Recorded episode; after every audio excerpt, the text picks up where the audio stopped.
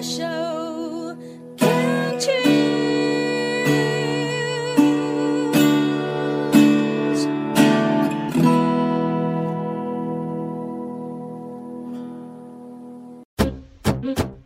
部落漫旅行，旅行不只是看风景，而是透过每个里程，与人分享这片土地的美好，这段旅程的感动。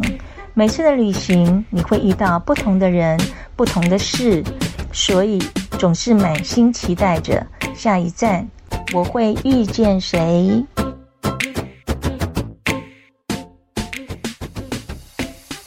牵手之声网络广播电台，您现在收听的节目是《部落曼市集》，我是妈妈红爱。伊那玛萨里嘎嘎玛波隆，公安安那古吉妈妈红爱。嗯，听众朋友们，二零二三年将进入了尾声，慢慢想起自己从二零一三年职场退出到今年的二零二三年，有整整十个年头了。以往看自己的人生，都是以十年为单位来做个回顾、回忆和回味。到明年将迎接二零二四年。才惊觉自己又迈入了六十岁的花甲之年，哇哦，还真的感到有点恐怖耶。所以，慢慢现在应该会珍惜当下的每一天。今天的部落曼市集，慢慢想要与各位听众朋友们分享我退休这十年期间的人生旅程的回顾。以前。上班呢，没有太多的时间去完成自己想要做的事，所以自己成为了自由人。第一个念头就是去旅行，因为我喜欢一个人的旅行，因为很自由又很随意。这十年期间呢，我去过了许多台湾大大小小的部落，每段的旅程都有令我意外的惊喜发生。并且让我无法忘怀。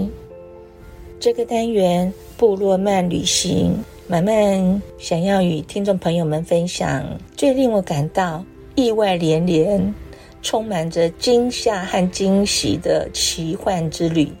这个地方就是台东县的都兰部落。话说。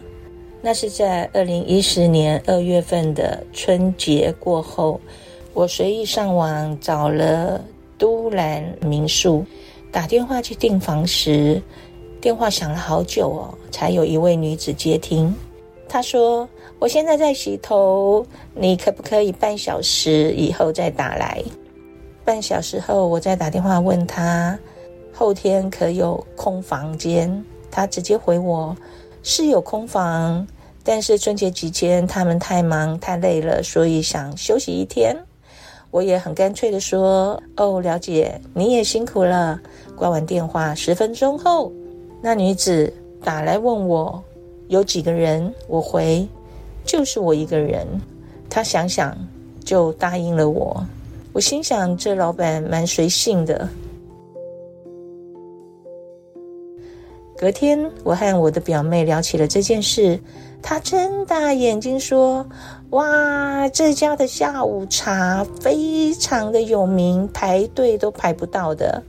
要我去问问我入住的时间，看我是否能订下午茶。”我跟表妹说：“老板都说很累了，怎么可能呢、？”但是在表妹一直的拜托下，所以我硬着头皮去问。果真，老板娘说当日下午茶店是不开的。老板还一直跟我说抱歉呢，害我真的不好意思。但是到了晚上，老板又来电说，因为他自己的朋友和老顾客都一直要求他开下午茶店，所以啊，当日他会营业的。还问我说有多少人去？我回表妹。他简直是不敢相信这是真的，他猛夸我说我真的好厉害。其实告诉大家，我自己也觉得很懵，因为觉得自己运气好吧。当日表妹找了两位朋友开车送我们去，一进大门就对他店外的大片青草地尖叫，因为那里就可以眺望到无限的大海和蓝屿岛。一进入店内呢，我们被室内的装潢装饰赞叹不已。老板娘的美貌以及个性十足的穿搭更为眼睛一亮。她穿着蓝色尼泊尔碎花的长衫，下搭牛仔裤，头戴牛仔草帽，特色十足啊！英式的下午茶上桌了。看到丰富的食材，还有精致的摆设，处处看得出来女主人的美学艺术，让我们一直猛拍照。难怪这家是网红的打卡景点。当天天气灰蒙蒙的，是个很适合喝下午茶的天气。我们坐着聊天，喝着咖啡，吃着美味的点心。偶尔望向户外的草地，享受着得来不易的下午茶时光。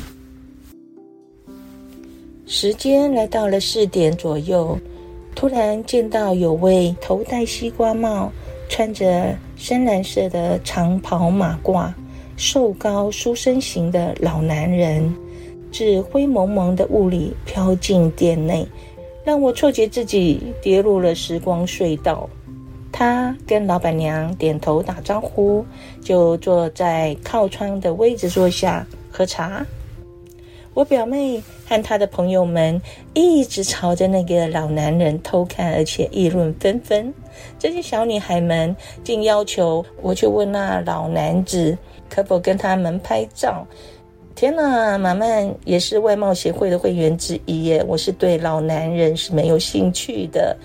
但看到这些小女孩像看到明星般的亢奋，我不情不愿地走过去询问她，她竟非常的乐意，还自己走到我们这一桌来一起拍照。四个女子围着一个老男人，哎，真的很怪耶。还好下午茶的营业时间到五点，老板娘要我等她送完客人后再带我去住宿的地方。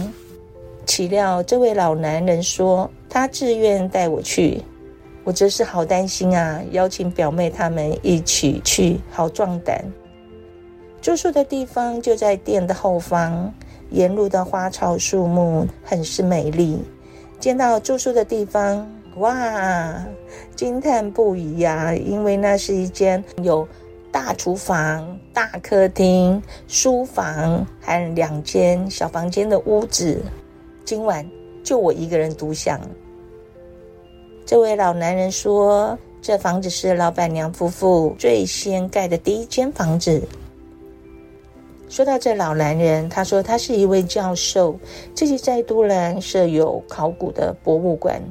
他非常的热情，而且能言善道，非常会逗女孩子们开心。这些女孩们被他风趣的言语而逗留了好久。他好像会变魔术般，一转眼就变出了一瓶葡萄酒、一束花，还点上了一根蜡烛，跟我们坐在厨房宽敞的木桌上，展开浪漫的夜晚。